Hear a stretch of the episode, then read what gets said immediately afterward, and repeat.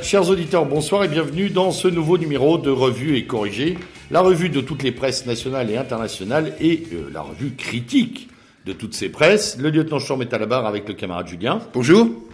Alors, euh, évidemment, toujours, vous le savez, un programme très dense, international, national. Mais euh, ce soir, euh, une fois les pas coutumes, nous commençons par un préambule euh, de soutien à l'intention de notre camarade Monsieur K, qui a été en fin de semaine dernière lâchement attaqué par un groupe de guignols. je ne peux pas les appeler autrement, bien plus nombreux évidemment, et qui attaque brutale euh, qui s'est soldé pour euh, Monsieur K par des conséquences gravissimes, à savoir la perte de son œil droit euh, et il y a une cagnotte qui a été mise en ligne euh, un peu partout. Vous la retrouvez sur le site Méridien Zéro pour aider euh, notre camarade Sébastien à faire face à des dépenses de santé imprévues, probablement à des rééducations longues et douloureuses. Je vous invite donc à soutenir le camarade du, mieux que vous du mieux que vous pouvez, avec avec évidemment euh, euh, toute la bienveillance euh, pour ce vieux compagnon de route. Euh, je, je, lui souhaite évidemment bien un prompt rétablissement. On l'espère le retrouver derrière le micro très rapidement. Hein. Voilà. Oui, je, je souhaitais m'associer évidemment aux propos de, du lieutenant et, et, je transmets évidemment à Monsieur K tout mon amical soutien et, et toute mon amitié. Voilà, donc euh, euh, l'appel est passé. J'espère que vous serez nombreux, en fonction de vos possibilités, toujours merci à faire un petit geste ou même simplement à lui porter un témoignage euh, sur le site de Méritien Zéro. Ça lui fera chaud au cœur. Alors, avant d'attaquer notre programme chargé, tu voulais, mon cher Julien, commencer par un état des dieux de la presse écrite. Ça fait longtemps qu'on n'en a pas fait. D'habitude, on fait un peu les baromètres annuels, le thermomètre de la presse. Et euh, c'est vrai qu'on l'avait pas fait. Oui, on l'a, on, l'avait, on l'avait fait dans les premières émissions de Revue et Corrigé euh, pour faire un peu l'état des lieux à l'époque. Bon, globalement, la situation, euh, la situation ne s'est pas améliorée pour euh, nos amis de la presse mainstream, puisque c'est bien évidemment d'elle dont je parle là. Euh, avoir les les différentes diffusions euh, mensuelles qui sont publiées sur le site de l'ex OJD, la, la JPCM, la je sais pas quoi, euh, on voit bien euh, la descente aux enfers euh, d'un certain nombre de journaux. Je pense évidemment en particulier à un journal comme Libération, qui est souvent cité dans les revues de presse écrites sur les radios le matin, mais dont l'audience aujourd'hui, en tous les cas, la diffusion, pas l'audience, mais la diffusion est de 71 500 exemplaires tout mouillés. Euh, donc, euh, euh, alors que nous, que nous, avons connu une période effectivement où il flirtait avec euh, les 200 000 exemplaires vendus. Hein On bien des oui, vendus réellement. Alors, bon, avec toujours des biais, hein, lieutenant. Il faut toujours des biais puisqu'il y en a au moins deux. Il y a déjà les abonnements. Alors, parfois les abonnements, bah, ils sont plus ou moins contraints. Hein, on le sait bien dans certaines entreprises. Et puis il y a aussi les abonnements groupés publics, on va dire, pour certaines euh, certaines, euh, je sais pas, euh, Air, France, ah des choses comme ça, quoi. Ou, pour certains journaux, on le voit, par exemple pour le Figaro, c'est pas le cas de Libération, mais pour le Figaro, on retrouve gratuitement dans les hôtels, enfin, des choses comme ça. D'accord, oui, bien sûr. Donc, il faut toujours faire très attention. Libé va mal. Oui, Libé, va mal et, et, et, Marianne ne se porte pas très bien, si je peux, si je voilà, peux. Voilà, parce que Marianne qui a qui a été quand même à un moment un grand succès de presse, euh, il faut être honnête, euh, du temps de la grande époque, euh, on va dire nationale républicaine, hein, je suis rapide, de Jean-François Kahn au moment du, du, lancement de Marianne. Bon, d'aucuns diront que Marianne c'est Myriam, mais à une époque ça n'était pas forcément forcément le cas. Non. Euh, et c'était d'ailleurs très plaisant à lire. Au tout oui, tout à fait. des choses très drôles. Là Là aujourd'hui, la tournure éditoriale prise par euh, Marianne est sanctionnée, euh, euh, on va dire, par ses lecteurs historiques. il, il, se traîne à 140 000 exemplaires, et là aussi, j'aimerais bien voir un peu le détail des ventes. Donc, c'est et, et, on sait bien que des journaux comme Le Monde ou Le Figaro, qui rivalisaient au, au, bord des 400 000 exemplaires à une époque, toujours vendu avec les abonnements machin, euh, aujourd'hui euh, se traîne aux alentours de 260 000 exemplaires et euh, je vous épargne la présence du Figaro ou du Monde dans les salles d'attente des dentistes. Oui, dans les facs, les écoles de commerce, les... Donc non, la, la, la presse écrite va très mal. Je, je, je, dois, je dois dire que je, je souscris, et ce n'est pas toujours le cas, aux propos tenus récemment sur Boulevard Voltaire et à l'Assemblée nationale par Emmanuel Ménard, qui s'est interrogé d'ailleurs sur la problématique des aides à la presse, en demandant, en disant une chose qui me paraît tout à fait réelle, c'est-à-dire que de deux choses l'une, soit on donne des aides à la presse à l'ensemble de la presse tout, tout canot de diffusion confondu, si je peux dire, soit on la donne plus à personne. Euh, et on en est euh, quand même là, quand on voit par exemple que les deux journaux les plus euh, subventionnés en France sont aujourd'hui par exemplaire, hein, Libération, dont on a déjà parlé, et l'Humanité, donc franchement, génial, euh, oui, c'est un pluralisme à tuer un bœuf. Euh, oui, on, est quand même, on est quand même un peu, un peu pantois, quoi. Je veux dire, euh, à part les sections locales du PC, quelques abonnements au, à ce qui reste des fédérations de la CGT. Enfin, on, voit très très bien que la diffusion de l'humanité aujourd'hui est proche de zéro, même si officiellement elle semblerait être aux alentours de 30 000 exemplaires, ce qui, ce qui n'est d'ailleurs pas pour me réjouir. Attention, hein, moi j'ai toujours été pour une presse d'opinion, même si ces opinions mettaient détestable. Mais euh, là, euh, là, ça tient, ça tient quand même du, de, de je sais pas, de la survie euh, artificielle. Alors, raison à cette affaire, à ton avis Ici, on l'a déjà dit maintes et maintes fois, baisse de la qualité. Oui, baisse de la qualité. Hein, tournure très idéologisée. Oui. Et puis un manque de diversité, sous prétexte de diversité. Euh, c'est-à-dire que on nous raconte qu'il y a une diversité, la pluralité de l'opinion. Enfin, c'est ce qu'on nous balance euh, à chaque fois. Bon, honnêtement, euh, sur certaines couvertures, et on, va, en parler tout à l'heure, d'affaires internationales ou nationales d'ailleurs, on voit mal la, différence aujourd'hui entre les positions du Figaro, de Libération et du Monde, pour prendre les trois, les trois titres, on va dire principaux de la presse mainstream. Et, c'est affligeant. et quant, quant, aux échos, parce que tant, tant qu'à faire, autant parler de l'écho du patronat. Mm. Euh, bon, on sait très très bien que il peut, enfin, c'est assez catastrophique de voir le traitement de l'information économique en ce moment euh, dans les échos, euh, en particulier sur toutes les faillites bancaires qui se passent aux quatre coins de l'Europe et dont euh, les échos sont, sont vraiment, on peut pas dire le relais particulier. Quoi. Je veux dire, c'est. non, il n'y a pas d'écho. Il n'y a pas d'écho. Il n'y a pas d'écho. Alors, je, je, je, je, finis sur cette petite partie avant que nous attaquions le schéma international pour parler aussi d'un sujet que qu'il va falloir avoir à l'œil euh, dans les dans les jours, mois prochains, qui est bien sûr l'affaire Altis. Euh, car au-delà de, de l'affaire de de Altis, patron de SFR, euh, et donc la chute vertigineuse des abonnements euh, aux canaux euh, téléphoniques de, de, cette compagnie, c'est bien évidemment un certain nombre de journaux qui sont derrière atteints. pour résumer, Altis a aujourd'hui un endettement sur l'ensemble de ses activités de 50 milliards d'euros, ce qui pour donner un ordre d'idée, est assez comparable, on va dire, au budget de l'éducation nationale en France, que euh, cette, cette société euh, ne fonctionne que sur des, des mécaniques d'emprunt et que euh, dans la grande tergiversation de Patrick Drahi, donc notre notre conducateur franco-israélien qui est devenu d'ailleurs maintenant totalement israélien, il, est, il a souhaité faire à peu près ce que Jean-Marie Messier euh, avait programmé dans les années 2000, c'est-à-dire euh, la fusion des tuyaux et des contenus.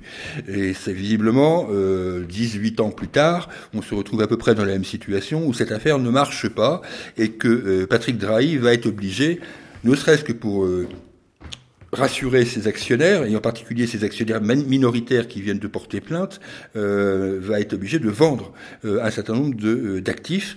Et bien sûr, nous savons que parmi ces actifs, il y en a quelques-uns qui ne sont pas neutres dans l'actualité médiatique française. Je prends évidemment le cas de BFM, euh, mhm. de RMC, mais aussi euh, de Libération, encore lui, euh, ou de l'Express, etc. Quoi. Donc, et, et j'épargne la presse spécialisée dont Patrick Drahi est, est, le propriétaire. Donc, il va falloir suivre ça de très près, car ça peut créer un, un petit, un petit cataclysme.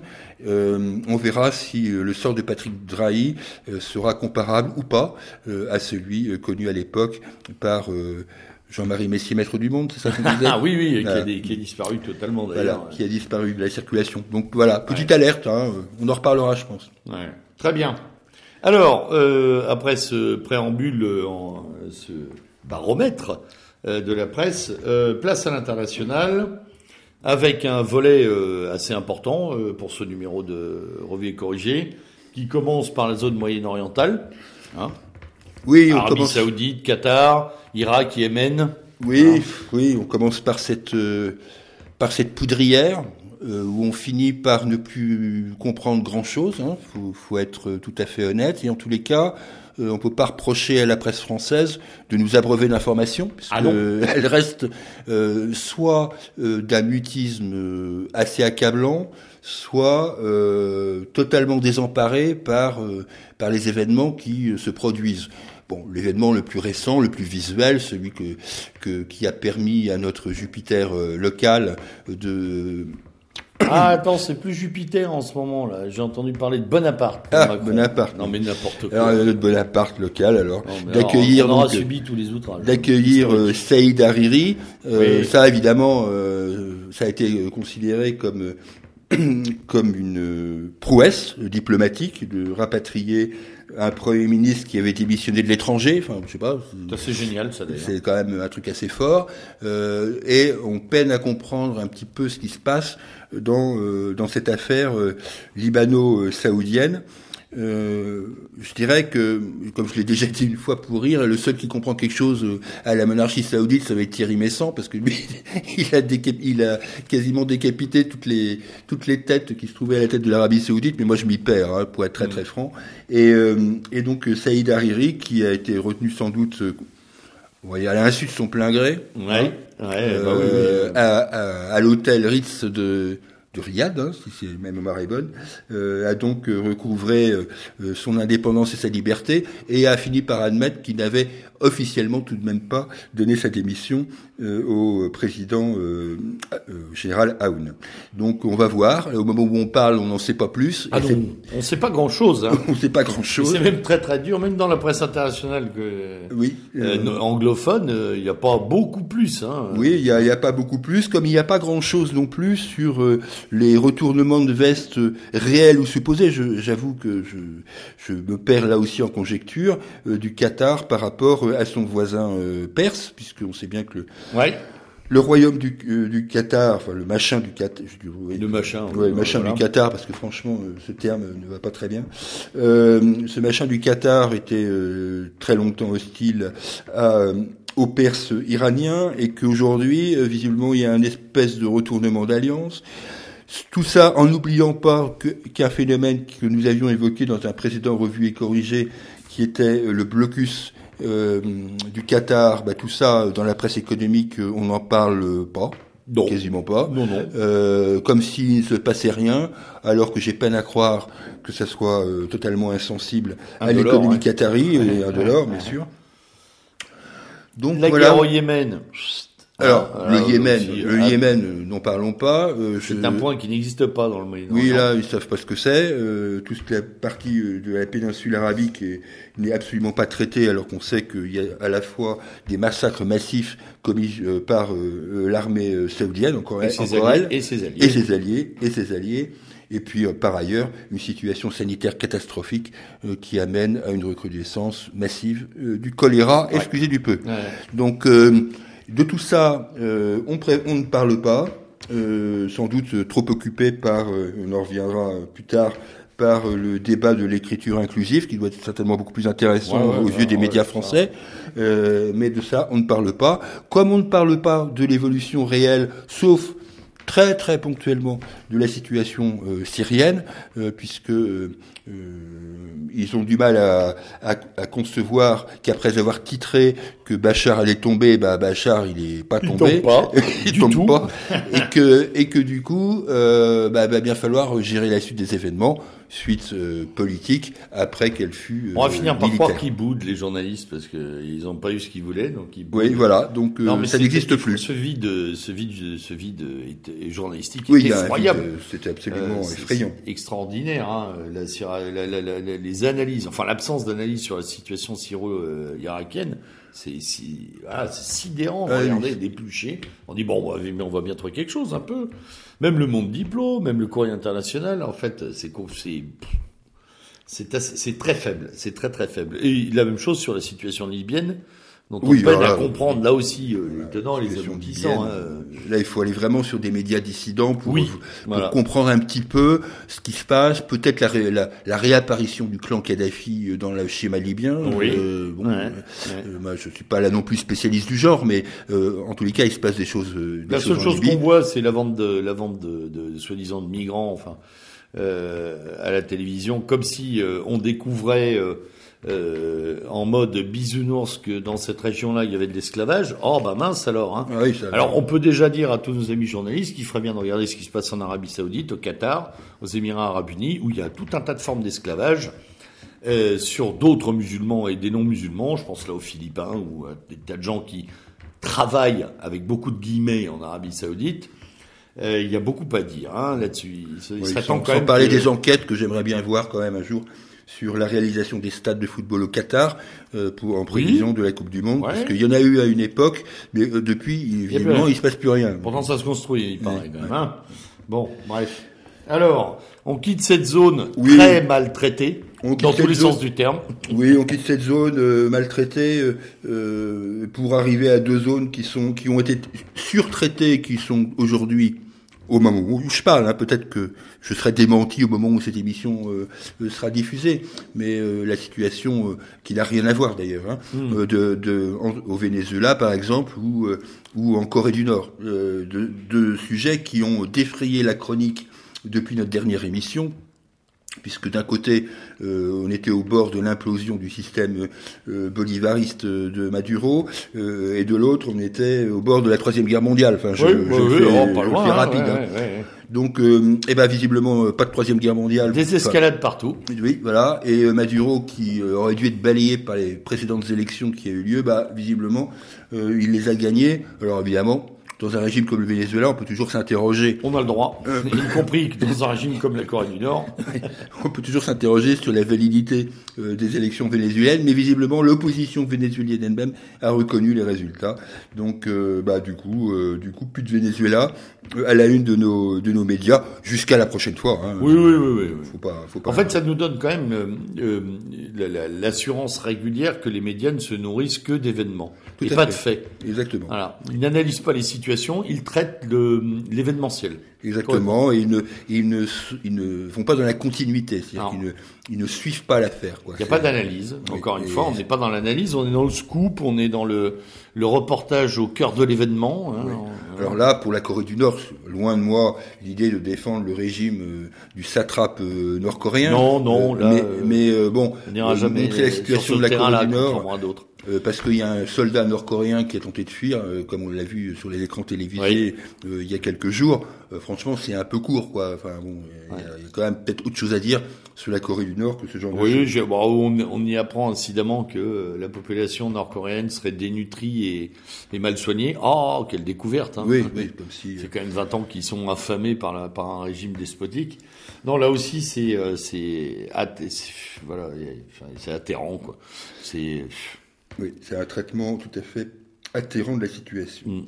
Alors, il y a une, il y a une, une presse qui a été euh, quand même globalement euh, atterrée aussi, mais alors là, on revient dans nos contrées. C'est évidemment le, la terrible désillusion euh, des émissions de pardon, la terrible désillusion auprès de nos élites euh, de euh, des élections euh, allemandes. ah l'échec de la coalition Et jamaïcaine. Et voilà. Alors ça, j'ai appris quand même.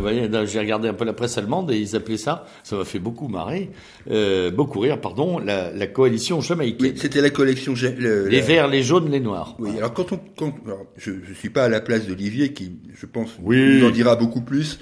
Euh, mais quand on connaît un peu les différences qu'il peut y avoir entre la CDU et surtout la CSU d'un côté, avec les écolos locaux euh, qui n'ont vraiment rien à envier aux nôtres, et le FDP qui est ressorti de nulle part. Euh, Ah oui, je croyais élections. vraiment mort, moi. hein. Ah oui, ah oui, euh, bon. Je Et, me et demande quand s'il voit- pas été réactivé de l'extérieur. ah, maintenant. allez, je sais pas, il, a- il s'est pris euh, oui, une, une picouse, je sais pas. Et quand on voit la différence, quand même, de fond entre ces différents euh, partis, même si On nous, pouvait quand même s'attendre à ce ce soit très dur, hein, quand même. Ouais. Surtout sur le quand on, on, sait que le FDP a une position traditionnellement d'ailleurs assez proche de la CSU sur le plan migratoire. Oui, tout à fait.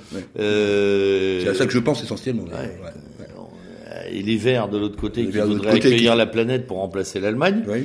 Euh, enfin, je sais pas, mais il y avait quand même quelques craintes à fonder euh, et à formuler à propos de cette coalition. Bon. Mais alors, donc pour revenir à la presse française, elle avait accueilli cette possibilité d'une coalition euh, jamaïque comme quasiment une évidence. Mais Alors, non seulement une évidence, mais en plus quelque chose d'intelligent. Oui, et d'intelligent. Ça m'a fait beaucoup rire aussi de lire des articles qui disaient, voilà, c'est très novateur.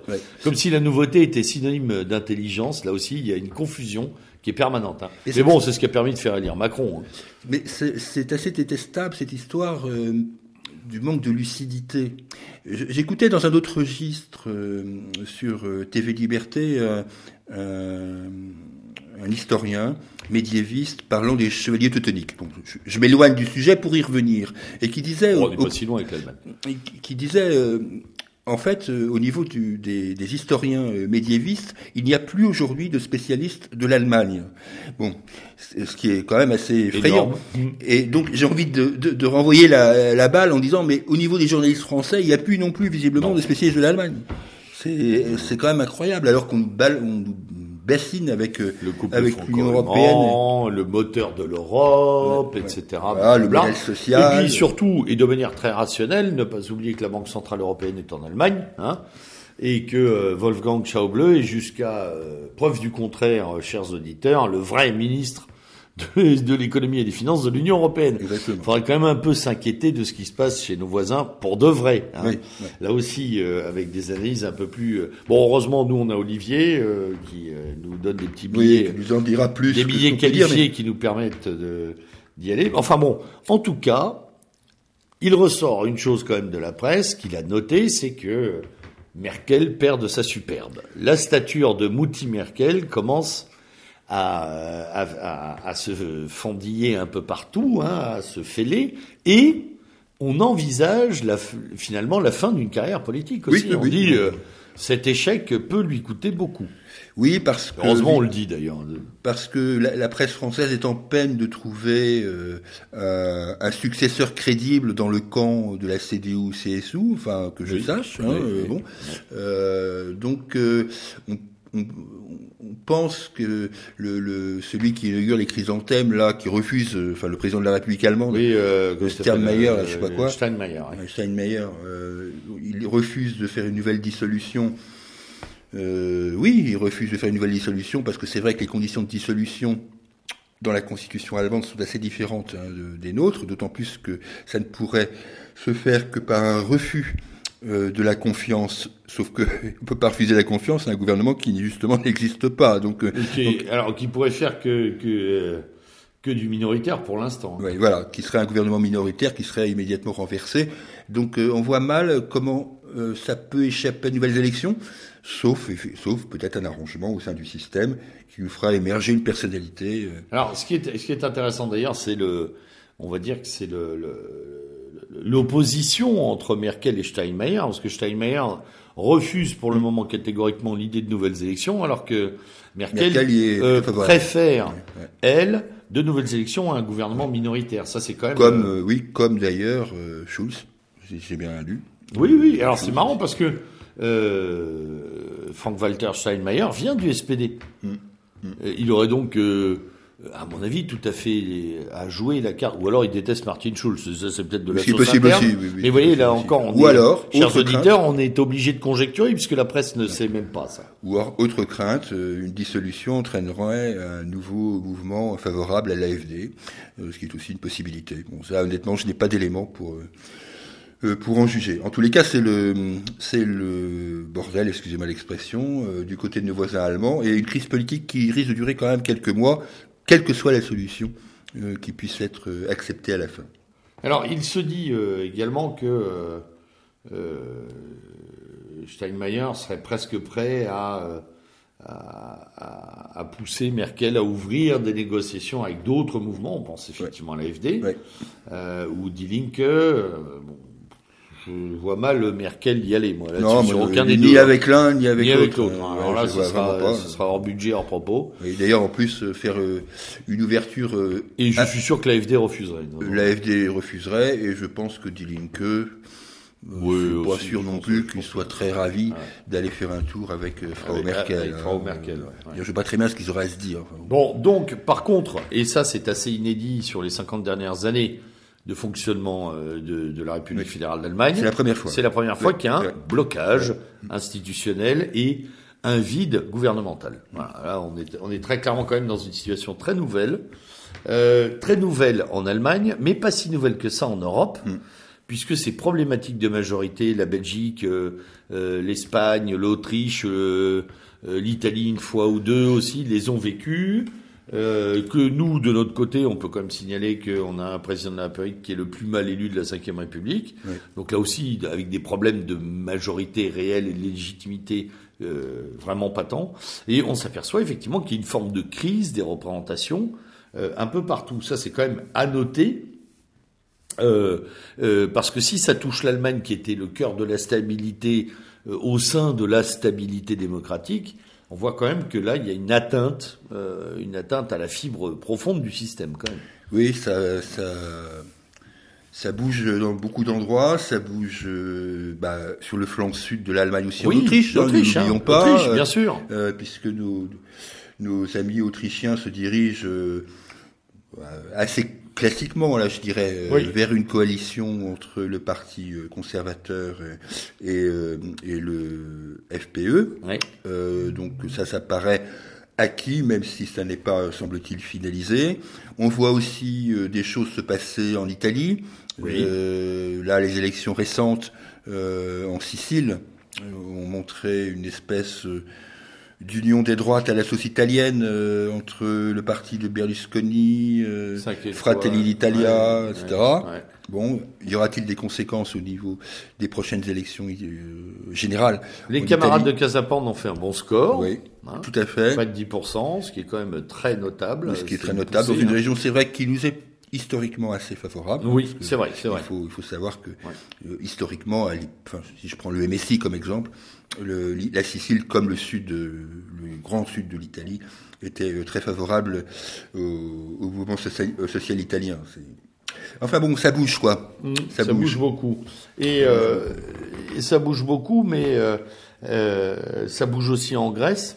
Alors ça bouge en Grèce, mais mon, mon Et là, propos- avec une couverture toujours aussi faible d'ailleurs. oui, voilà. On se demande où est passée la propos, Grèce. Voilà, mon, mon, Euh, mes étudiants l'autre jour me disaient, monsieur, et la Grèce? Je dis, bah, euh, regardez la presse, elle se préoccupe peu d'un cadavre. hein. Oui, elle Enfin, se préoccupe pas du tout d'un cadavre. J'étais euh, assez effaré. Il s'est passé, euh, je pense que je vais l'apprendre aux auditeurs, des événements climatiques importants euh, en Grèce ces derniers jours. Il y a eu de grosses tornades, euh, euh, bon voilà, euh, dans l'Attique, dans la région de l'Attique, avec euh, 21 morts, Ouais, ouais. et puis une région totalement paralysée. Euh, le, pas le, le conducteur, comment? C'est pas grave. Oui, L'important, c'est de rebaptiser les journées du matrimoine. Oui, Non, mais c'est vrai, c'est incroyable. oui. Enfin, oui, c'est tout près de nous. là. On va en parler tout à l'heure de ça. mais euh, donc Alexis Tsipras et sa ministre euh, du Travail, une espèce de bimbo, euh, sont, sont allés faire un tour pour constater les dégâts. Ils ont, ils ont été voir ils ont préféré ne pas aller dans la, dans la ville martyre, une des villes martyrs de Madra, euh, qui, qui était au bord de l'insurrection et pensent qu'ils ont bien fait Ouais, ils se Pas seraient s'y fait arrêter. lyncher, ouais. Ils se seraient fait lyncher. ouais. parce que oui, parce que au-delà de l'événement climatique, il y a aussi euh, globalement un problème de bah, tout simplement de maintenance euh, de, de, Des équipements de- publics. de maintenance de la ville, maintenance euh, des quartiers, euh, voilà. Et donc euh, la Grèce, euh, la, la, la, la Grèce a été totalement oubliée dans cette euh, catastrophe euh, par la presse française qui s'en fout, mais alors euh, royalement. Euh, comme elle a été, euh, il y a des émeutes régulières, euh, euh, ça, on n'en parle jamais dans la presse française, autour de l'école euh, polytechnique. Alors pour, pour les plus, euh, l'école polytechnique d'Athènes, pour les plus euh, jeunes euh, de nos auditeurs, euh, il faut savoir que l'école polytechnique d'Athènes a été le le foyer de euh, l'insurrection contre les colonels en 73. Ah oui, oui, c'est quand même le centre gauchiste. Le euh, centre gauchiste historique qui a été aujourd'hui, euh, qui est aujourd'hui occupé par euh, des, euh, des milices anarchistes, on va appeler ça comme ça. Et donc c'est régulièrement des attaques entre les flics grecs et, et ces anarchistes locaux à coups de cocktail Molotov. Et c'est assez curieux parce qu'il y a eu donc des manifestations pour commémorer ces événements, bon c'est comme ça, euh, et euh, qui se sont euh, faites dans l'indifférence générale de la population euh, grecque, c'est-à-dire que mmh. la population grecque, la souffrance, qui, qui, avait quand même, bon, quoi pense qu'on en veut, mais euh, qui avait démontré son hostilité euh, au régime des colonels et en tous les cas fêtait la chute du régime des colonels. Là, cette année, euh, ils en ont plus rien à foutre de fêter ça, quoi. Donc les pauvres étudiants qui se trimbalaient avec un drapeau grec au milieu de la rue, ben, ils étaient bien seuls, parce que la, population athénienne n'en avait absolument rien à foutre de toutes ces commémorations, ce qui prouve bien qu'il y a un sentiment en Grèce qui est assez assez particulier en ce moment par rapport même à cette période qui a été longtemps unie. Hein, faut, faut être oui. Bien sûr. Alors, si on veut voir des choses sur la Grèce, bah, déjà, il reste les médias grecs en ligne. Ça, on peut quand même aller y voir. Alors, je sais que tout le monde, euh, tout le monde n'aura pas la facilité de lire le grec. Hein, et je n'accuserai, euh, je ne jetterai pas la pierre. Moi non plus, je n'y arrive pas. Bon, il y a, euh, il y a des, il y a des blogs en langue anglaise. Tu oui. souvent celui de, du, du, professeur là, chez qui tu récupères les infos. Oui. Et puis des chaînes YouTube de Grecs qui filment aussi de l'événementiel. C'est ce qui nous permet d'avoir des informations. exactement. Voilà, bien plus que la presse française qui est encore là d'une nullité insondable ce qui est, sur ce dossier. Ce qui, ce qui nous montre bien. la presse française n'a jamais été excellente au niveau international, mais là, franchement. Euh, sur euh, quand même le cœur, le cœur de, l'Europe, euh, c'est vraiment dramatique le traitement. Quoi. Voilà. C'est pas comme si on avait des envoyés spéciaux là-bas. Hein. Bref. Alors la Catalogne et l'Espagne, même chose, euh, pendant des semaines, on nous a tartiné sur, euh, sur la Catalogne, euh, sur la sécession catalane. Ah, il se jouait, il se jouait d'ailleurs à cet endroit-là, hein, en Catalogne. Si l'on se souvient bien de la presse, des éditorialistes et compagnie, et des, éditions spéciales télévisées, il se jouait l'avenir de l'Europe, mm. hein, mm. Et, et, sa configuration en tant qu'Europe des nations, Europe des régions, blablabla, blablabla, bla, bla, bla, plus rien du tout. Ah oui, alors là, rien du tout depuis que M. Puigdemont a été euh, imité euh, le, général Boulanger en partant en Belgique, on n'en parle plus, quoi. Donc, euh, bon, bien sûr, il y aura forcément un, regain d'activité au moment des élections, puisque les élections ont lieu, je crois, le, le 20, le 20 décembre. Oui, c'est ça, tout à la fin de l'année, oui. Euh, mais aujourd'hui, on ne sait pas très bien ce qui se passe. la presse française est infoutue de nous dire si les ministres catalans sont en voie de libération, ont été libérés ou vont être libérés euh, des prisons espagnoles. Euh, bon, c'est pure. Là, je ne parle pas de jugement. Hein, je suis simplement dans la recherche d'informations, tout bête. Hein. Après, mon sentiment par rapport à l'indépendance catalane est ce qu'elle est, mais j'aimerais bien au moins savoir ce qui s'y passe, quoi, mm. tout simplement. Par contre, avec un peu de recul, on notera toujours la, la très belle asymétrie informationnelle qu'on a eue sur le dossier. Oui. Oui. Alors, où euh, on a été euh, nous jouer encore une fois la corde des sombres heures de notre histoire, du cataclysme d'un État euh, espagnol qui ressemblait de plus en plus à l'État franquiste, etc. Or, on s'aperçoit d'une chose, c'est que Rajoy et le gouvernement espagnol ont joué à fond la carte constitutionnaliste oui. et qu'ils ont appliqué la pleine constitution espagnole. Mm. Alors, je ne porte pas de jugement euh, euh, euh, les phénomènes d'indépendance, etc. Je dis simplement que le rôle, finalement, de, enfin, le, gouvernement espagnol a joué pleinement son rôle de gouvernement. Ce qui a été une surprise. Hein. C'est ce qui a vraiment été une surprise, d'ailleurs, avec une fermeté toute étonnante, presque incroyable de verticalité, tant les élites européennes nous ont habitués à avoir des comportements de couleuvre. Là, c'est assez étonnant. Alors, je ne le salue pas, parce que c'est d'abord, je ne suis pas espagnol, ni catalan. Je note simplement la fermeté, euh, voilà, qui a été d'ailleurs, euh, qui a stupéfait les journalistes, euh, les journalistes étrangers, d'ailleurs, qui avaient tellement l'habitude de voir dans l'Espagne ce, ce fabuleux réceptacle d'un gauchisme ensoleillé. où, ouais, ils se sont réveillés ces journalistes-là quand ils ont commencé à voir des centaines de milliers de personnes euh, défiler dans les rues de Madrid ou de Barcelone avec les drapeaux espagnols. C'est vrai que euh, là, ils n'ont pas pu le cacher. C'était très dur à cacher. C'était très dur à cacher.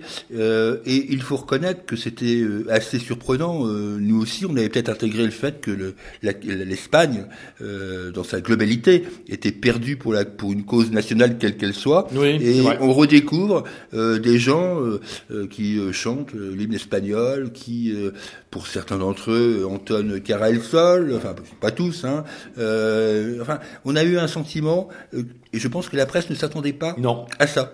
Non, non, d'ailleurs, elle l'a encore une fois maltraité. Oui, elle l'a maltraité. Puisqu'elle est allée sur la caricature des nerfs vifs néo, néo-fascistes espagnols, etc.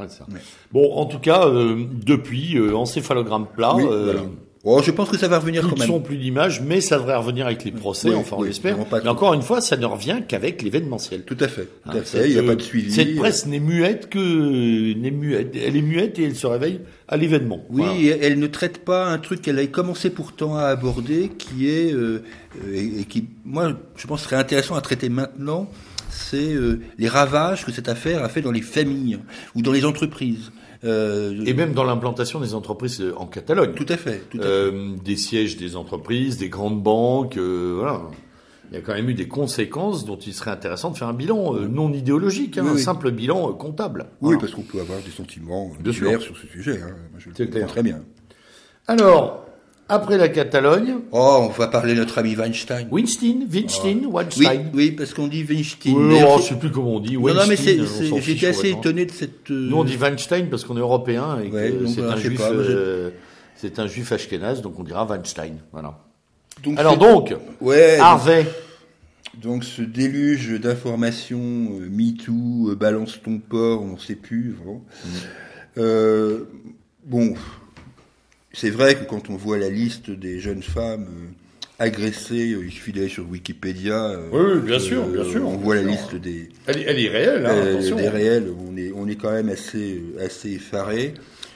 Alors, on est assez effaré à plusieurs égards. On est effaré d'abord, d'abord bien sûr, du, du, contexte prédateur de, ces, de ce monsieur. Euh, on est aussi effaré que ça n'ait pas filtré avant. C'est quand même la moindre des choses. mon cher euh, Julien, du fait que Hollywood soit un cloaque depuis maintenant 70 euh, ans, dans lequel aucune promotion vers le cercle doré ne se fait sans d'immenses sacrifices. Oui. Hein? Évidemment. On n'est pas effaré. On est effaré que les gens soient effarés. effaré que les gens soient effarés.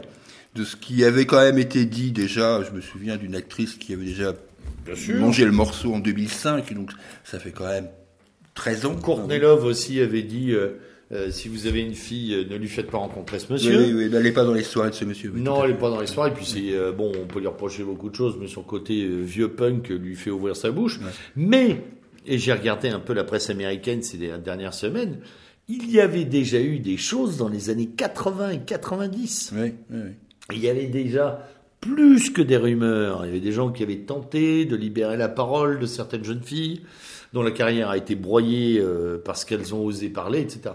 Donc en fait, la connivence, le déni, hein, Fight Dunaway, tous ces bras gens qui savaient depuis 30 ans qu'ils sont venus de le dire à, la télé américaine sur ABC et CNN, ils sont venus dire oui, quand même, on savait. Bon, Ouais, c'est assez accablant. Alors, le problème, c'est évidemment la question, c'est pourquoi maintenant euh, Pourquoi Oui, ça, par contre, oui. Ça, euh, voilà. Alors, il y a la thèse, évidemment, la thèse de, la fratrie où euh, ça serait le frère qui ait balancé son frère. Oui, ça, je l'ai vu, cette thèse-là. ça.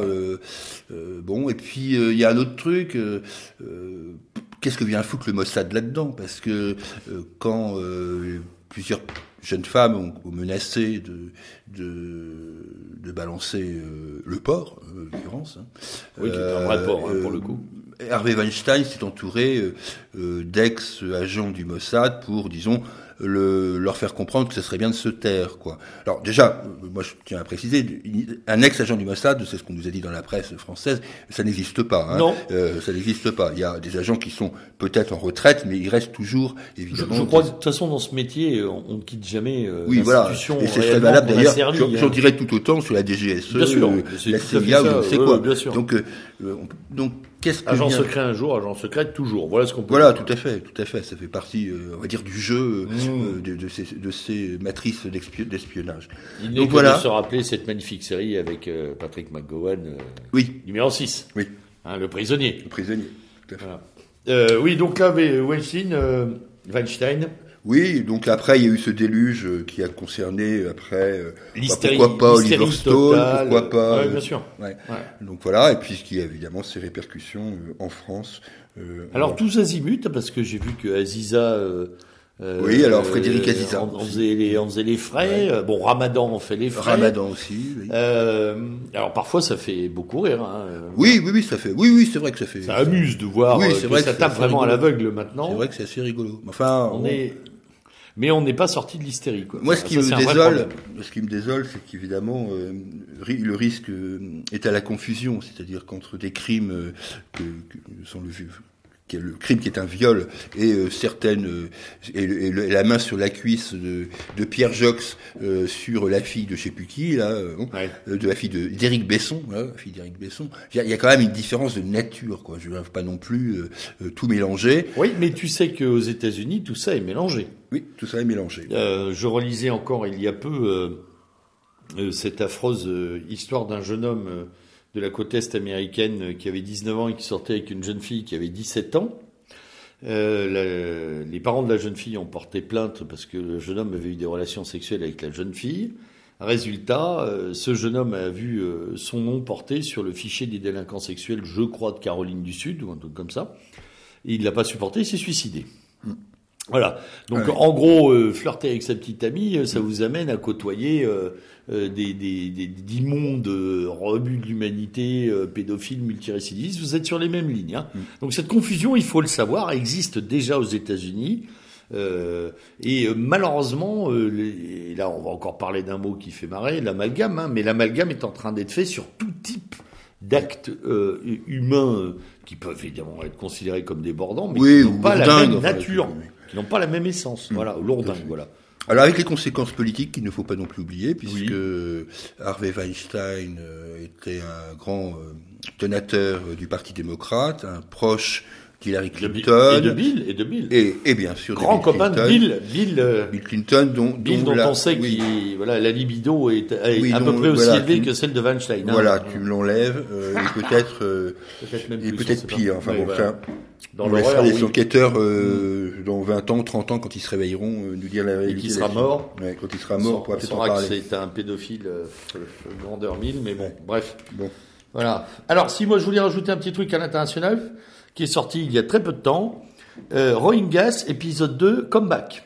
Ah, voilà. oui. On est en pleine négo pour le retour des Rohingyas, euh, euh, ce qui prouve bien quand même que euh, il y a dû y avoir euh, des pressions sur euh, Aung San Suu Kyi Ah, ça, gouvernement c'est clair, birman. oui. Je pense de la part des États-Unis notamment, parce que c'est pas quand même quand on connaît l'armée birmane euh, et la proximité des militaires euh, birmans avec les États-Unis, on, voilà, on peut y, on peut y penser lourdement, mais euh, Elle a résisté pourtant. hein, elle a résisté longtemps, mais Ouais. là, il y aurait des négociations pour un retour progressif à partir du début de l'année prochaine. Donc voilà, c'était à noter, c'est tout brut. Mm. Hein, euh, les Rohingyas, pareil, on en a mangé pendant des semaines euh, aux 20 heures. Euh, il y avait, c'était là aussi le nouveau génocide à la mode. Puis plus rien. Puis maintenant, on sait qu'on on apprend qu'ils reviennent. euh, voilà. Euh, D'ailleurs, sans trop d'explications, on nous dit qu'il y a des négos pour leur retour. C'est assez extraordinaire. hein, c'est toujours pareil.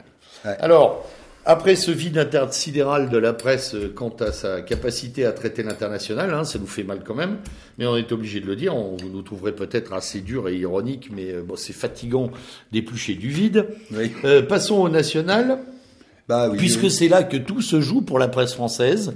Pas en mieux, hein, on vous rassure tout de suite. La Enfin. qualité des analyses ne s'améliore pas. Mais alors, s'il y a bien une chose sur laquelle la presse française est centrée, c'est sur son nombril, sur Voilà. le nombril, euh, le microcosme français. Voilà. Dans ces affaires d'ailleurs les plus latérales, les plus secondaires euh, euh, qui puissent l'être, puisque là, en ce moment, on ne mange que de la féminisation des mots, de l'écriture inclusive.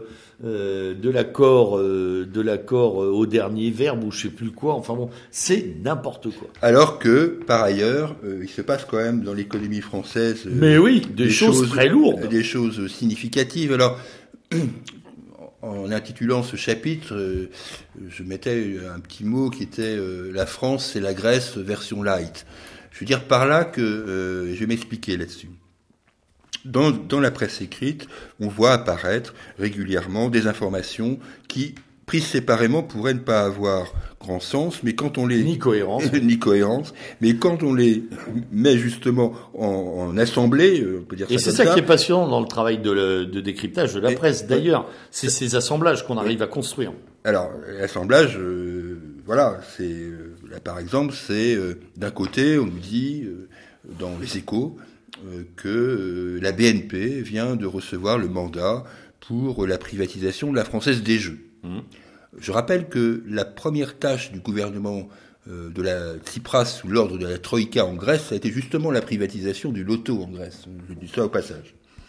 On voit aussi par ailleurs que des aéroports français ont été ou vont être vendus. Tout le mmh. monde pense bien sûr à l'aéroport de Toulouse, à l'aéroport de Nice, mais on pense aussi, bien sûr, plus prosaïquement aux deux grands aéroports mmh. parisiens euh, qui sont euh, Roissy, euh, Charles de Gaulle. Là, le dossier sur la table aussi. Et en traitement. Tout à fait. Et puis, et puis, mais ça n'a aucun, ça n'a rien à voir. Mais on nous parle aussi un peu comme en Grèce, mais pas dans les mêmes mesures de la refonte euh, des régimes de retraite. On sait bien ce que ça veut dire, la refonte des régimes de ah retraite. Hein. Ça veut dire qu'en gros, on va baisser les retraites. Bah, c'est la fonte des retraites. c'est la fonte. La refonte des régimes, c'est la fonte des retraites. C'est toujours pareil. Hein. Donc, avec ces fameuses négociations, Agir Carco, bon, elles sont là, reculées d'un an, si j'ai bien compris. Elles devaient être conclues en 2018. Elles ne le sont qu'en 2019. Mais ça y est, c'est déjà parti. Et puis, et puis euh, tout ce que vous savez aussi par ailleurs, euh, qui est euh, à l'issue du fameux congrès des maires auquel nous avons assisté dans nos médias télévisuels, radiophoniques et de presse écrite, donc la refonte du financement des collectivités locales. Voilà. Donc la, fonte, aussi, la fonte du financement aussi à la collectivités locales. Et en plus, je dois dire que l'opération qui a consisté pour Macron à, à, inviter à dîner un millier de maires, euh, donc il est, oui, 1000 maires hein, ont été invités à dîner à l'Élysée, euh, soirée portes ouvertes. Et à mon avis, euh, là aussi c'est pareil, ça n'a absolument pas été traité, alors que c'est pour moi absolument ahurissant. D'abord parce que ça a dû coûter un pognon fou. Donc on explique aux maires qu'on va leur couper la moitié de leur de leur dotation ou un tiers ou même voilà un quart, je ne sais pas selon les mairies. Ça, dépend des communes. Ça, dépend des communes. Hein. Enfin bon, euh, sur un budget d'un million euh, huit cent mille, j'ai écouté l'autre jour qu'une mère disait quand même que ça lui pétait 370 000 euros de budget. C'est absolument pas neutre. Bon. Et, euh, et euh, en plus de ça, on les invite à un truc fastueux qui a dû coûter au moins la dotation de cinq, de cinq communes euh, et pour leur faire quoi? Pour, pour les cajoler.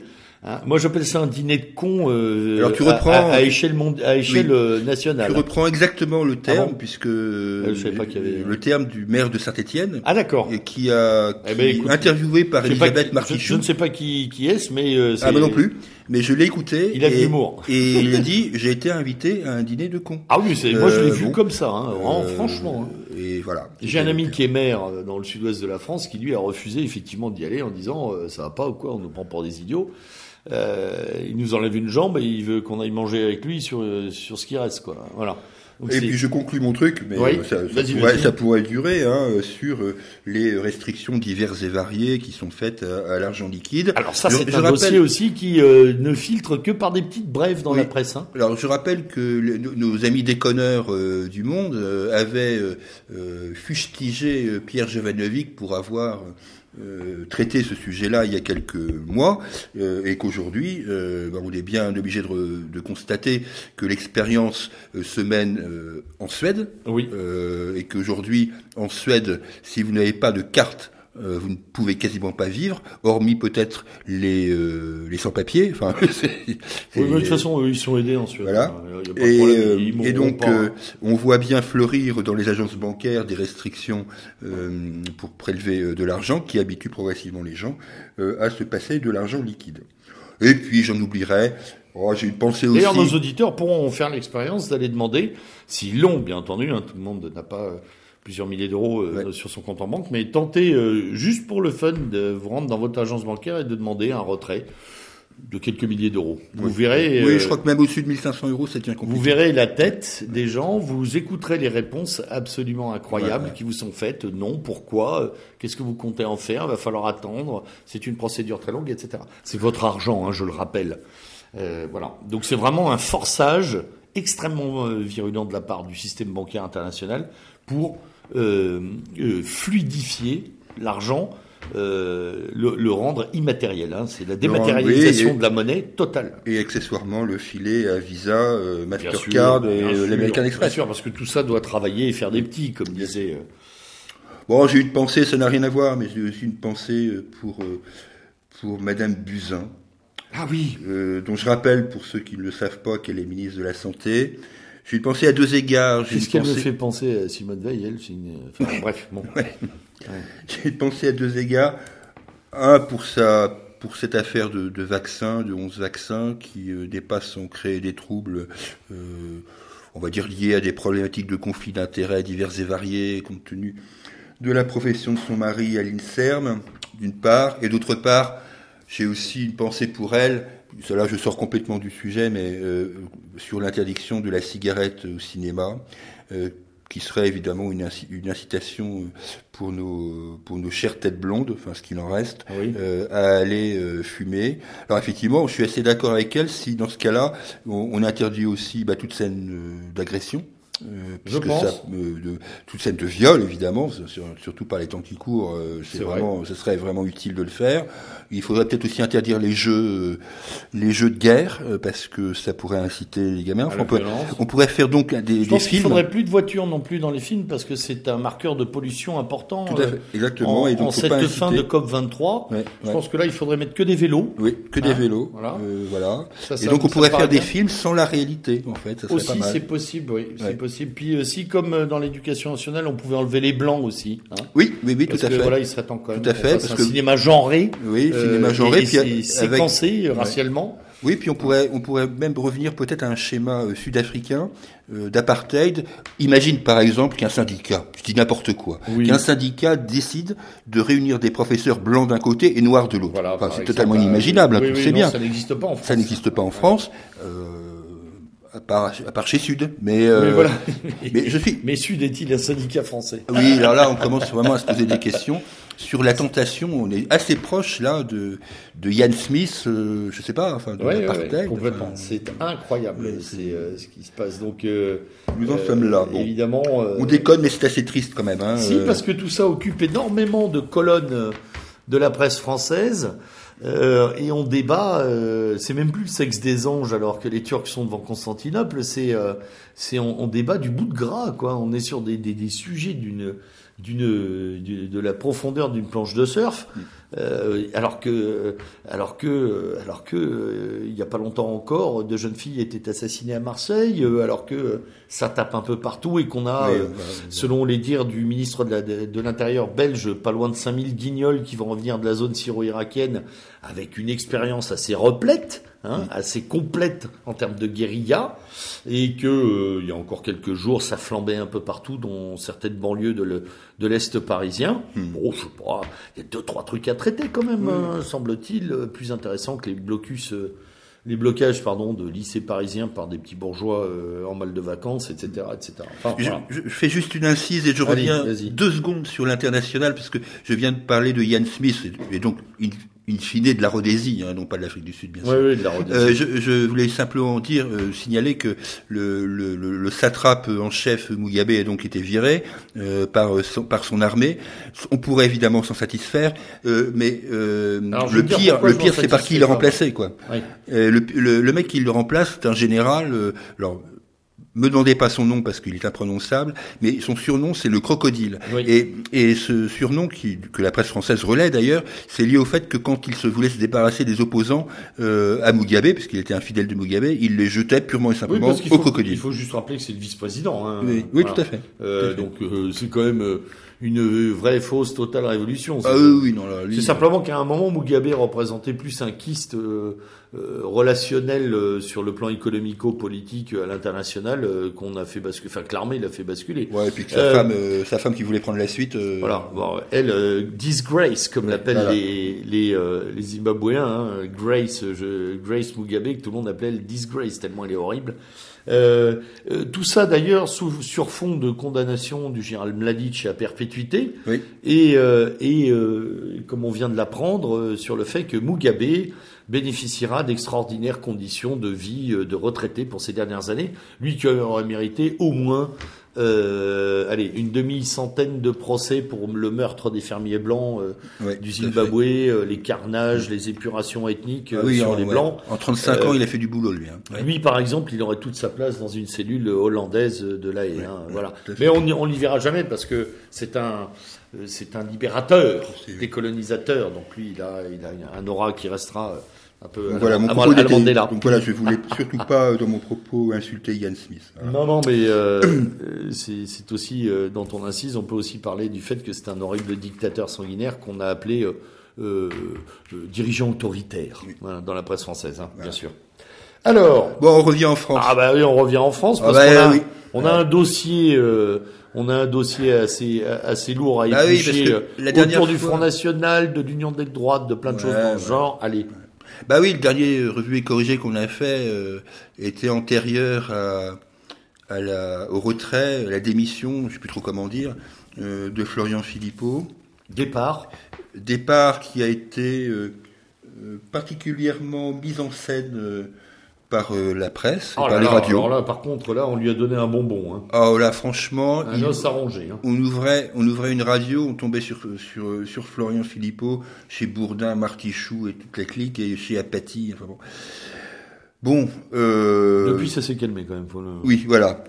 Oui, c'est ça. Un mois plus tard, un mois plus tard, on constate que finalement, euh, il se passe pas grand-chose euh, de ce côté-là, hormis euh, une main tendue, évidemment refusée, euh, de Florian Philippot à, à, à Jean-Luc Mélenchon, Mélenchon, et ses amis, euh, et une Comme quoi charte chasser le naturel. Hein. et une Bon, charte de 26 points euh, de Florian Philippot euh, que un chevènementiste moyen aurait pu tout à fait euh, signer. Quoi, Oui, Hein, bien sûr. Parce que bon. Sauf que Alors- euh, j'ai- j'aimerais que tu me retrouves un chevènementiste moyen dans ce pays. Oui, mais pour peu qu'il en Euh, reste un, qu'il à en part, reste plus beaucoup à part ouais. chevènement. Donc euh, bon, je pense que le, le, le départ de Florent Philippot euh, euh, qu'on peut qu'on peut analyser sous d'autres registres hein, et ne pas le traiter uniquement comme ça hein, à la légère. Non, là, on, là, on parle du traitement médiatique oui, de ce médiatique. départ, c'est-à-dire, comme tu l'as dit, ce vaudeville, cette mise en scène, ce caractère euh, théâtral, euh, les reprises médiatiques, euh, l'éclairage mis sur Philippot, etc. Et puis, avec toujours cette idée d'aller fouiller les poubelles du front pour en sortir les, les meilleures feuilles. Bon, voilà. Euh, après, évidemment, euh, on peut avoir des analyses bien plus complexes et c'est ce qu'on fait euh, sur Méridien Zéro, sur ce plan-là. On en a déjà parlé dans les panneaux actus, on en reparlera aussi. Euh, c'est vrai qu'on peut lire, il y a plusieurs lectures du départ de Philippot qui sont très intéressantes à croiser. Euh, ce départ ne résout rien d'ailleurs, Non, il résout rien. Il euh, et, et rien n'est fait pour résoudre la crise ambiante. hein. Oui, et surtout, il n'éclaircit pas, euh, à mon sens, hein, mais je peux me tromper, peut-être que je serai démenti, je le souhaite d'ailleurs, il n'éclaircit pas la perspective qui se dessine autour du congrès du 11 mars. C'est-à-dire que euh, un congrès euh, de refondation euh, doit, à mon sens, permettre de, de poser les lignes. Bon, il y a des lignes différentes, des sensibilités différentes au sein du, du mouvement national et du Front National en l'occurrence.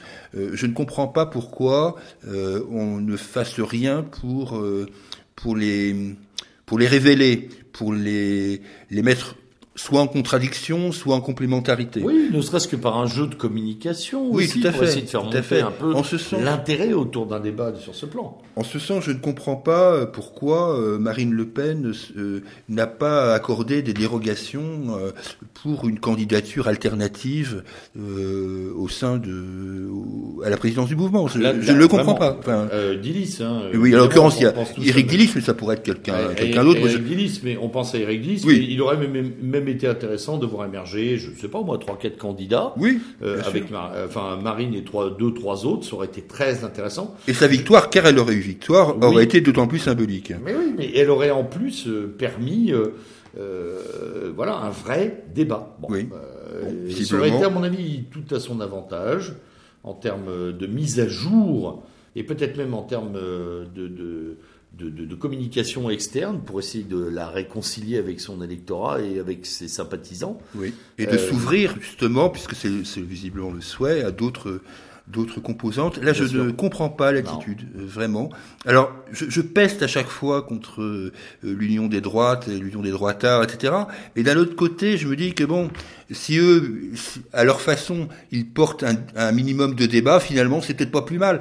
Euh, même si moi, personnellement, j'y suis, euh, j'y suis, euh, j'y suis hostile. Oui, moi donc, aussi.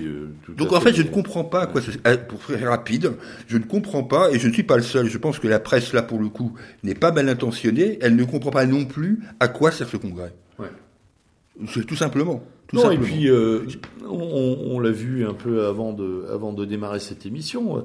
Euh, la lettre de Dillis est, est, est, assez, est assez brutale, qui est parue dans l'Obs donc mercredi. Euh, est assez est assez brutale sur ce plan parce que Marine Le Pen a, a dit donc à l'émission politique que tout allait très bien, merci, c'est hein, tout va très bien, merci. Ça a été son propos et Enfin, je veux dire, Staline est mort. Hein, je veux dire, c'est pas parce que euh, on dit qu'il fait beau qu'il fait beau. Il Voilà, faut arrêter. C'est absolument ahurissant comme communication. Euh, c'est euh, c'est un déni de réalité qui que là non plus. Alors pour le coup, je jette pas la, la, pierre, à la presse. Là aussi, la, la, presse ne comprend pas comment on peut avoir un discours si lisse alors que euh, Alors que nombre d'indicateurs montrent que euh, c'est pour eux. Enfin, il y a des il y, a, pas mal de fuites vers la presse, de, de dissensions, de non-réadhésion, de cadres qui s'en vont. Enfin, tout le monde est au courant. voilà. bon. Tout le monde est au courant. Et encore, à mon avis, je ne sais pas dans quelle euh, proportion on est, on est en dessous de la réalité, mais il y a une réalité. Donc, voilà, ne pas en parler, c'est vraiment s'extraire du réel. Euh, c'est très très étonnant. Euh. Et donc euh, ça nous fait quand même à croire que le congrès de Lille va être une sorte de, de congrès du PC de l'Union soviétique, quoi, finalement, parce que s'il est déjà préprogrammé, verrouillé maintenant, quel intérêt? Oui, quel est l'intérêt? Alors, disait quel est l'objet, mais moi je rajoute quel est l'intérêt du congrès. Oui, oui, tout à fait. Quel est l'intérêt? Et, et moi je serais très très vigilant sur euh, euh, ce qu'il sera fait des réponses euh, des adhérents, puisque les adhérents ont reçu un questionnaire de huit pages qui couvre un certain nombre d'items. J'aimerais bien voir sur certaines questions la, la, la, la réalité des réponses. je, je... Oui, puis moi j'ai quand même, j'ai quand même un, un, questionnement sur ce questionnaire. Hein. C'est un peu bizarre comme formulation, mais euh, c'est oui/non sur la plupart des réponses. Euh, j'aurais plus vu moi des, euh, des réponses en forme de de, de, propositions plutôt que du oui/non. Oui, il y a deux trois questions ouvertes, mais c'est vrai que globalement c'est c'est très fermé, très verrouillé, ou favorable, assez favorable, opposé, très opposé. Donc c'est très directif là aussi. Très directif. Alors bon pour le traitement, je comprends pour le traitement de l'information. pour simplifier je comprends. le retour des milliers de, de, de questionnaires, on est bien d'accord. Mais après, enfin, ou alors euh, mettre à côté un cahier de doléances euh, ou en mise en place euh, ou un cahier de réflexion, si on veut pas appeler ça doléance. On peut appeler ça un cahier de réflexion, voilà. Je sais pas. Il y a, y a un côté non participatif, si tu veux. Oui. Hein, pour paraphraser. Alors que c'est effectivement, alors que c'est effectivement le bon moment. C'est ça qui est terrible dans cette affaire. On se dit que. Oui, puis il y a le temps. Oui, il y a le il y a, temps. Il y a, il y a le temps là. Il n'y a pas d'élection immédiate. Euh, il y a au moins. Euh, les prochaines, je sais plus ce que c'est. C'est quoi 2018, il n'y a rien. 2019, c'est théoriquement les municipales. Non, les européennes, pardon, les européennes. Et 2020, théoriquement, les municipales. Ouais, mais Macron veut les repousser en 2021. donc, euh, en fait, il n'y a pas grand chose à venir. Voilà. Bon. voilà donc, donc il y a le temps de retravailler. Donc là, il y a le temps de bosser. Il y a le temps de poser et de retravailler. Oui, il y a le temps de bosser, quoi. Et bon, on va voir, hein, peut-être que. Pour une éventuelle, d'ailleurs, mise en ordre. Oui. Enfin, bon. salutaire. Euh, donc moi, je suis, je maintiens que le départ de Florent Philippot n'est pas euh, extrêmement grave pour le Front National.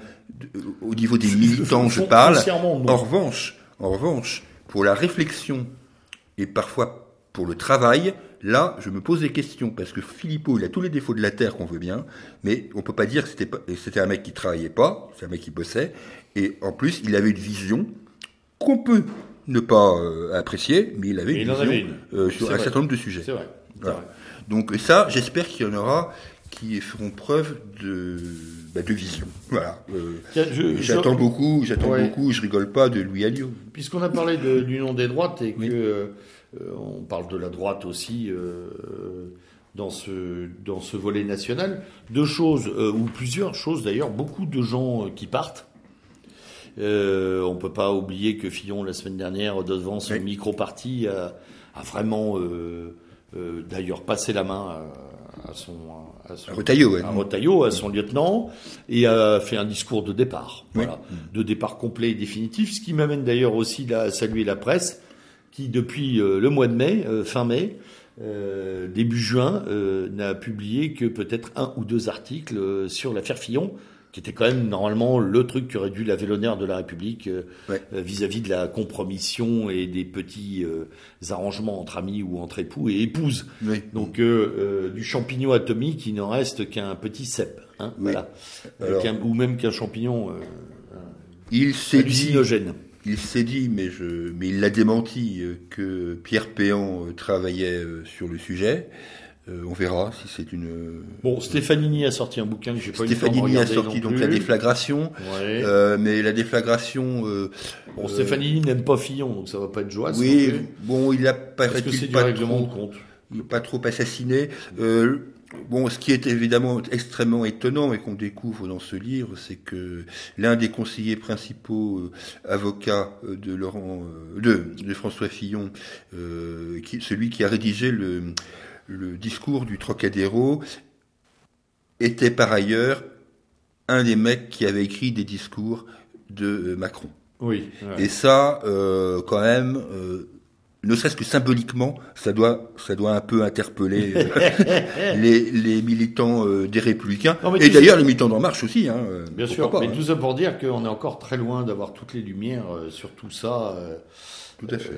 C'est voilà et puis surtout de voir euh, et de se rappeler euh, ce qu'a été la déferlante. euh, je ne défends pas Fillon, hein, mais euh, la déferlante sur son cas. Oui, oui. Alors que euh, Anne. Hidalgo est empêtrée dans une histoire d'emploi fictif par un ministère pendant deux ans, Oui. ça n'a pas l'air de soulever euh, les éditorialistes et euh, les Non. journalistes plus que ça. Pas plus que ça. On se borne à faire trois lignes en disant que l'affaire suit son cours.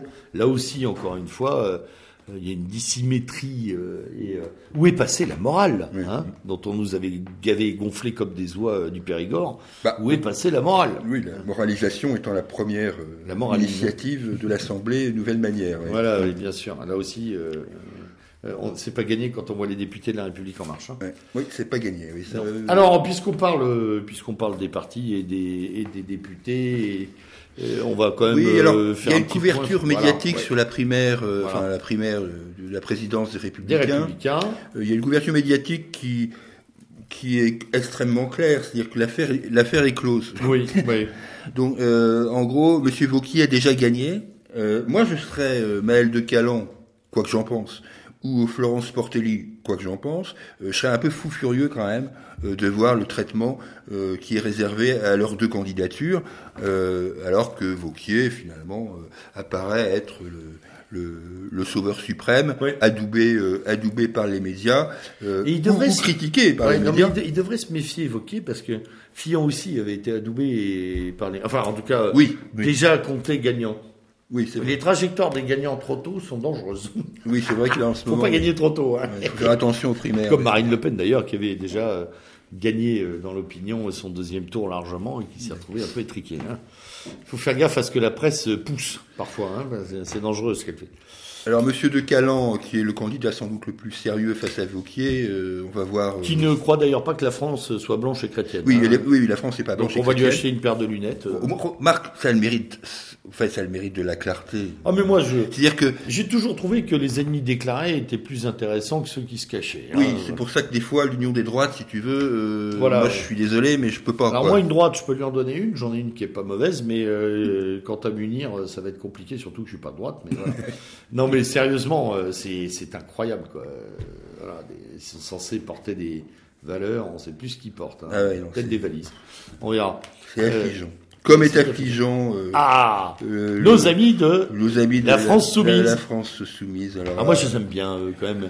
Alors, un- Alors, eux, c'est un vrai vaudeville. Hein. Chaque semaine, on en découvre un ou une, Alors, noire de ouais. préférence, et qui déteste la France. Donc, Mélenchon qui traite Valls de nazi, Mm. euh, Valls qui traite Mélenchon de nazi. Enfin, c'est le niveau est quand même assez assez élevé. Sans oublier évidemment nos Thénardier des HM. il n'y avait pas Paty aussi qui, euh, qui, avait, qui voyait de l'antisémitisme dans le discours de, je sais plus, c'est de Valls, non De- Ah non, de, de- dans le discours de, Mélenchon, non non. de Mélenchon, non mais n'importe quoi. En ce moment, il y a une... Ah oui oui. c'est Oui, alors tu disais les Thénardier Oui, les Thénardier des HLM, Ah, je les aime bien, ceux-là aussi. Ah oui oui là j'avoue que euh, le départ parce qu'il paraît qu'elle a fait de la politique de Raphaël euh, Garrido, euh, de Raquel pardon, Oui, Raquel Garrido, Raquel, qui est partie donc des France Insoumises pour aller pour aller chez Bolloré. Donc c'est bon voilà. euh, rien que d'avoir dire ça, on a tout résumé. Ouais, voilà, quoi, ouais, Enfin, ouais, pas d'accord. Quand, on quand connaît les, les, on va dire, les sympathies de Bolloré, euh, Oui, quand on connaît en plus oui les sympathies de Bolloré. Et puis euh, Corbière qui joue les gardes-chiourmes de l'antifascisme pendant que Mélenchon des fois se laisse un peu aller à vouloir séduire les électeurs du Front National, ce qu'il essaye de temps en temps à faire. Mhm. Espèce de bordel. tout en défendant au Bono, enfin, Euh, avec en plus la, la, la foirade, Au faut, être clair, la foirade de l'appel à la manifestation sur les Champs-Élysées. Il faut se rappeler complet. de ce fameux discours où il voulait un million de personnes sur les champs. Mm. Donc, euh, je comprends qu'il se fasse de la dépression. Hein. Ah, je pense que oui, il doit pas être bien là. Ouais, parce que quand tu es entouré euh, de, de Corbière, de Garrido, euh, de Coquerel, Comment, Alors- il, s- comment il s'appelle l'autre là aussi, le politologue euh, qui a qui l'a rallié là, qui a fait son outing? Euh, Mince. ah oui, euh, oui, oui, oui, je qui est un allié un de poids, breton lui. là. Ouais, ouais, qui est un allié de poids lui aussi. hein. Oui, Quand oui. il dit des bêtises, il n'en Oh, dit je pas d'ennemis. oui, je vois qui tu veux dire. Mince. Gwenaël, je sais pas quelque chose. ouais, ouais, bah oui, mais j'ai plus. C'est pas grave. Oui, Bon, on bref, c'est- on, a on a vraiment un joli théâtre de Guignol. hein. Enfin bon. Euh, donc euh, la presse, la presse est assez gentille avec Mélenchon. Elle l'interviewe assez longuement, des, des interviews assez longues. Euh, Alors oui, moi c'est ce que j'ai noté. Il peut il peut plus rien dire là maintenant. hein. Hmm. Euh, il, il peut plus rien dire Ouais. sur la presse parce qu'avant il disait on Oui, m'interviewe oui. pas, je parle pas. Oui, vous m'insultez, etc. Là, euh, en ce moment, euh, Il a le micro. euh, bon, enfin c'est Mélenchon quoi. Bon, on va pas, on va pas parler de, de- des, des députés de la République en marche parce que franchement c'est tellement accablant euh, puisque on est là, on vit au rythme d'un prochain remaniement ministériel que dont peine qui peine à accoucher. Tout vrai. ça pour savoir qui va être porte-parole du gouvernement. Enfin franchement, comme disait très justement euh, ce matin face à, Alain Duhamel, Éric Zemmour, de toute façon tout le monde s'en fout. J'ai retrouvé le nom de l'autre guignol, Thomas Guénolé. Ah, Thomas Aussi, Guénolé, voilà, Thomas euh, Guénolé. qui est un sacré numéro. Euh, oui, franchement, cet épisode de Castaner qui nous a tenu la semaine, Ah, oui, euh, c'est euh, c'est de la de, du, du tititainment quoi. C'est vraiment, Ouais, ouais, c'est vraiment. c'est vraiment de- de- du chapitrage, du feuilletonnage, du, du vide. Bon, et puis Valls aussi. Alors oui, Valls, Valls. euh, Alors où, est- où en est-il de son, voilà. de son problème Qui est-il électoral D'où vient-il Ouais. Voilà. Où en est-il de Où son conflit électoral dans la C'est un survivant quand même, hein, il faut le noter. Valls, c'est quand même- c'est- le seul, hein, parce que Taubira a plu, euh, Ouais. euh, ils sont tous partis, mais lui, il est encore là. Ouais. Et il y en a même un qui, dont, dont la, la faible médiatisation euh, n'est pas liée à la faiblesse de son poste, puisqu'il est aujourd'hui ministre des Affaires étrangères. Je pense à, à Le Drian. Le Drian qui était le phare Oui. du gouvernement antérieur. Oui. Aujourd'hui, il est complètement absent. Quoi. Alors qu'il a, bon, je sais bien que la politique étrangère est du ressort euh, du chef de l'État. Bien sûr, Mais en la vrai, défense en c'était vrai. aussi. Ouais, bien sûr, la défense sûr. aussi que je sache. Donc, euh, et là, lui, Le Drian, pouf, disparu de la circulation. Alors, bon, prenons acte. Mm. Bon, alors pour reprendre le terme, euh, on va finir sur, sur nos amis féministes et le balance ton porc. Oh, j'aime bien, j'avoue, hein, j'aime bien la, la phrase de Madeleine de Chasset qui dit c'est bien gentil de balancer le porc, il, il faudrait peut-être aussi balancer la porcherie. Euh, donc je pense que moi je m'en je m'en tiens. Alors moi j'ai écouté ce matin le, reportage du happening Place de la République là, euh, des féministes du, alors du collectif Les Effrontés semble-t-il ou autre, qui disait une femme n'est jamais responsable des coups qu'elle reçoit. C'est-à-dire qu'on en arrive maintenant. Euh, euh, par cette hystérisation euh, continue depuis, euh, j'ai compté, hein, ça fait 11 semaines qu'on mange ça. Voilà. 11 semaines d'inflammation quotidienne sur ces affaires-là, où tout est mélangé, dans l'hystérie la plus grande, ce qui a fait d'ailleurs dire à une, une féministe politologue, je crois, dans l'IB, alors là je suis tombé, tombé de ma chaise, que où était le droit, où était la loi, quoi. Et elle refusait l'hystérie. C'est un article qui date. Oui, tout à fait, je me souviens, Mais qui, avait, qui m'avait euh, quand même. Euh, voilà. Alors, ça a eu euh, aussi un grand mérite. Pour la première fois depuis des siècles, enfin j'exagère, mais depuis des années, le monde a titré sur la détresse des ouvrières. Oui. Donc le monde a pris conscience qu'il y avait encore des ouvriers en France. Une classe ouvrière, oui. il y a une classe ouvrière en France. Et donc il a fallu, c'est l'une des, des conséquences improbables de cette affaire sur la détresse. Alors les autres conséquences, pour moi, c'est d'abord que l'homme est donc par définition coupable. Oui. C'est peut-être d'ailleurs ce que. Euh, oui, enfin l'homme blanc. l'homme blanc. L'homme blanc. Euh, le, le, le, le, mâle, le patriarche, euh, et donc par essence coupable. C'est peut-être d'ailleurs ce que les lobbies voulaient réellement atteindre, hein, au-delà de, d'un certain nombre de, de groupes féministes qui, à mon avis, étaient pas mal instrumentalisés sur cette affaire.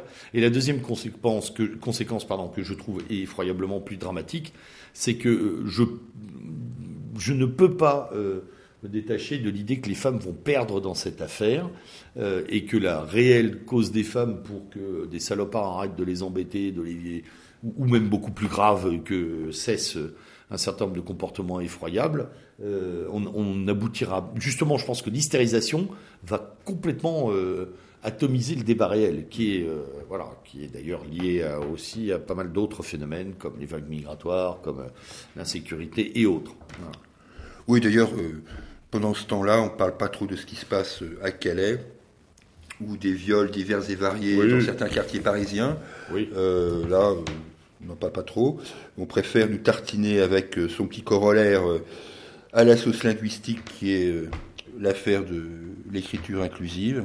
Alors, à ce propos, D'abord, d'une façon générale, j'ai trouvé quand même que les journalistes posaient des questions sur cette histoire. Oui, au bout d'un moment, je crois que même les, même les plus engagés euh, ou ceux qui euh, ont eu un passé. Euh, Parce qu'ils se voyaient mal écrire leur article en inclusif. Quoi. Ouais, ça, ça, va être très long en fait.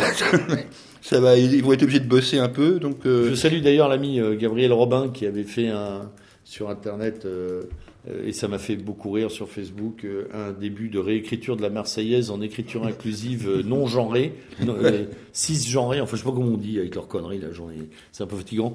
Donc c'était Allons enfants de la patrie matrie, le genre de contre nous, c'était excellent. Des gens pas bien, enfin bon. C'était très très bon, je n'ai plus le texte en tête, mais c'était très très bon. Et, et en même temps, c'est effroyable parce que on a, on a une focale du débat médiatique euh, qui sert. Alors je crois que le euh, qui est c'est Finkelkraut qui a osé le dire, je crois, il a, il a pris une volée de bois vert il y a quelques jours, en disant que tout ça c'était superbe, mais euh, que les sujets centraux comme l'islamisation progressive de, de, de, pans entiers du territoire, que la lutte contre le terrorisme, etc., tout ça passait aux oubliettes et qu'il avait un peu l'impression que l'agenda médiatique était destiné sur la, cette hystérie était destinée à couvrir les gros sujets. Hein.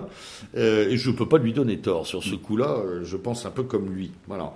Euh, parce qu'on a aussi très vite oublié les deux jeunes filles de Marseille. Tout à fait. Morane et Laura. C'est ce que je voulais rappeler avant qu'on arrive, comme on arrive à la fin de cette émission. Je voudrais quand même qu'on n'oublie pas donc les deux jeunes femmes, Laura et Morane euh, qui sont euh, qui ont été égorgés. Euh, ça s'est passé peu de temps après notre dernière émission. voilà, donc voilà, je voulais je voulais qu'on leur et hommage. Un effroyable un effroyable silence, quelques jours de traitement médiatique, un enterrement bisounours. Une petite manif de gens très valeureux qui sont quand même allés à la gare Saint-Charles, une quarantaine de personnes pour dénoncer ça. Et puis on est très très vite passé à, ce qui, euh, franchement, est quand même le cœur du problème français, à savoir l'écriture inclusive. Euh, c'est vrai quand même, il y a des choses plus importantes que de gamines. Voilà. Euh, je, je, je, je, surveille aussi et je demande aux auditeurs d'ouvrir un œil pour savoir si le jeune légionnaire de réserve qui a abattu le terroriste sera décoré. J'aimerais savoir quand même si euh, voilà, si quelqu'un a l'info, euh, savoir si. Mais ça, j'avoue, j'ai pas vu. Voilà, si pour l'instant, je n'ai rien vu passer, ni filtré. J'ai demandé à mes réseaux. Euh, non, il n'a pas eu la chance de Théo, parce que Théo, lui, il a vu le droit au président de la République. Oui, oui, oui, oui, voilà, voilà. Mais lui, non. Lui, non. il a, voilà. Pour l'instant, il a, il a les honneurs de l'anonymat total, voilà. Et, pourtant, cette, ce jeune homme courageux a peut-être évité un carnage beaucoup plus grand, voilà. Euh, d'ailleurs, on, salue sa détermination et son excellente formation au sein de cette prestigieuse formation militaire qu'est la Légion étrangère.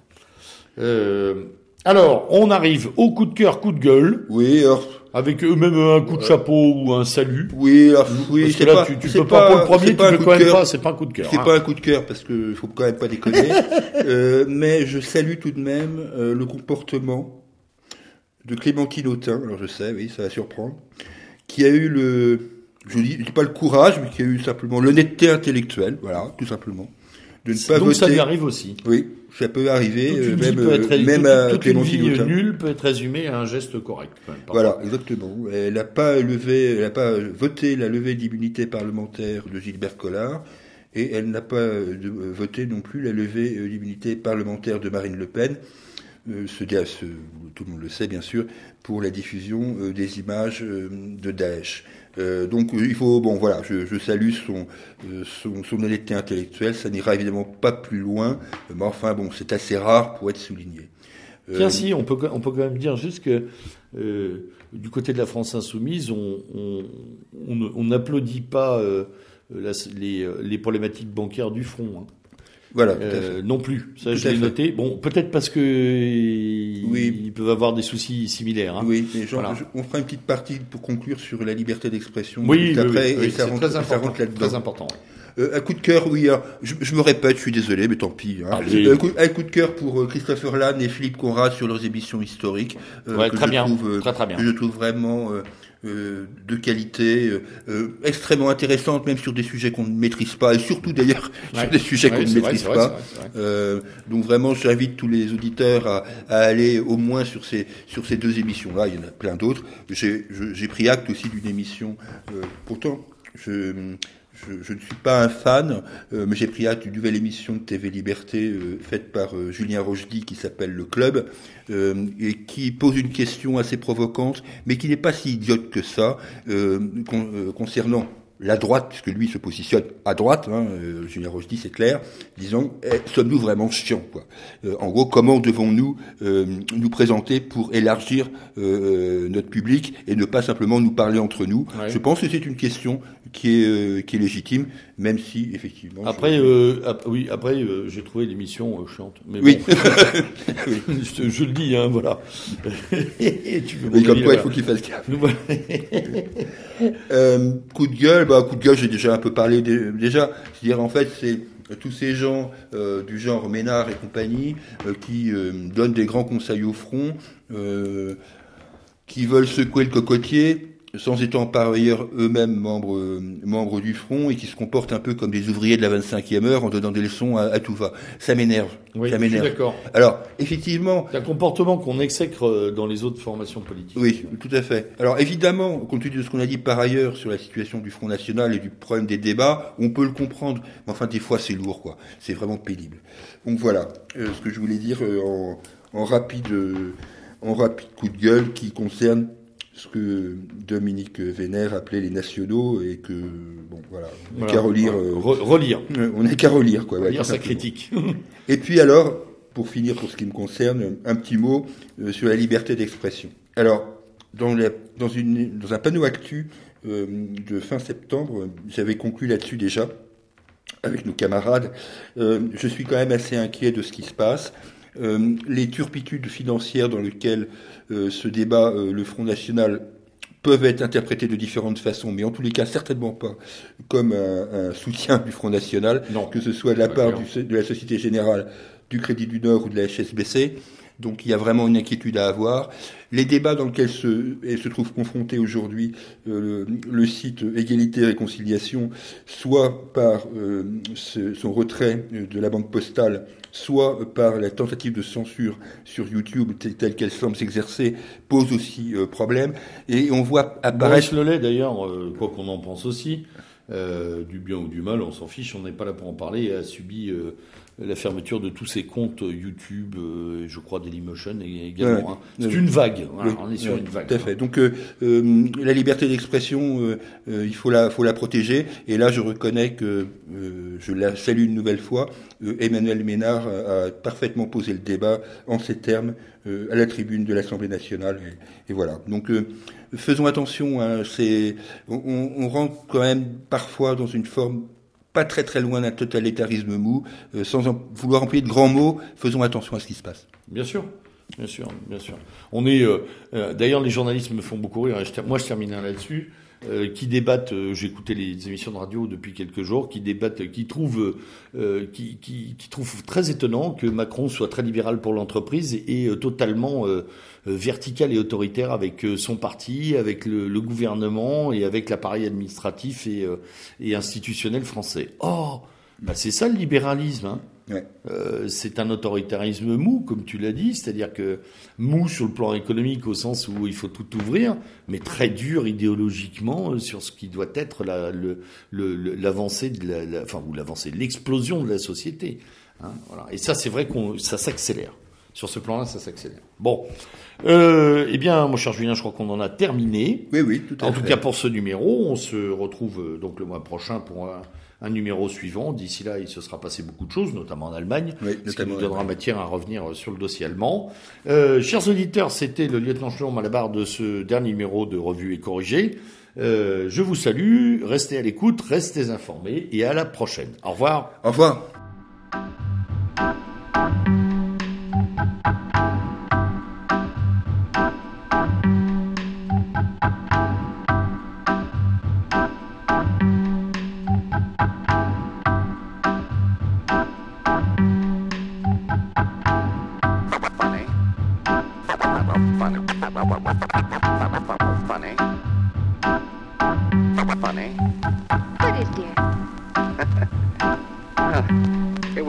For more than a terribly long time. I never noticed your ears before.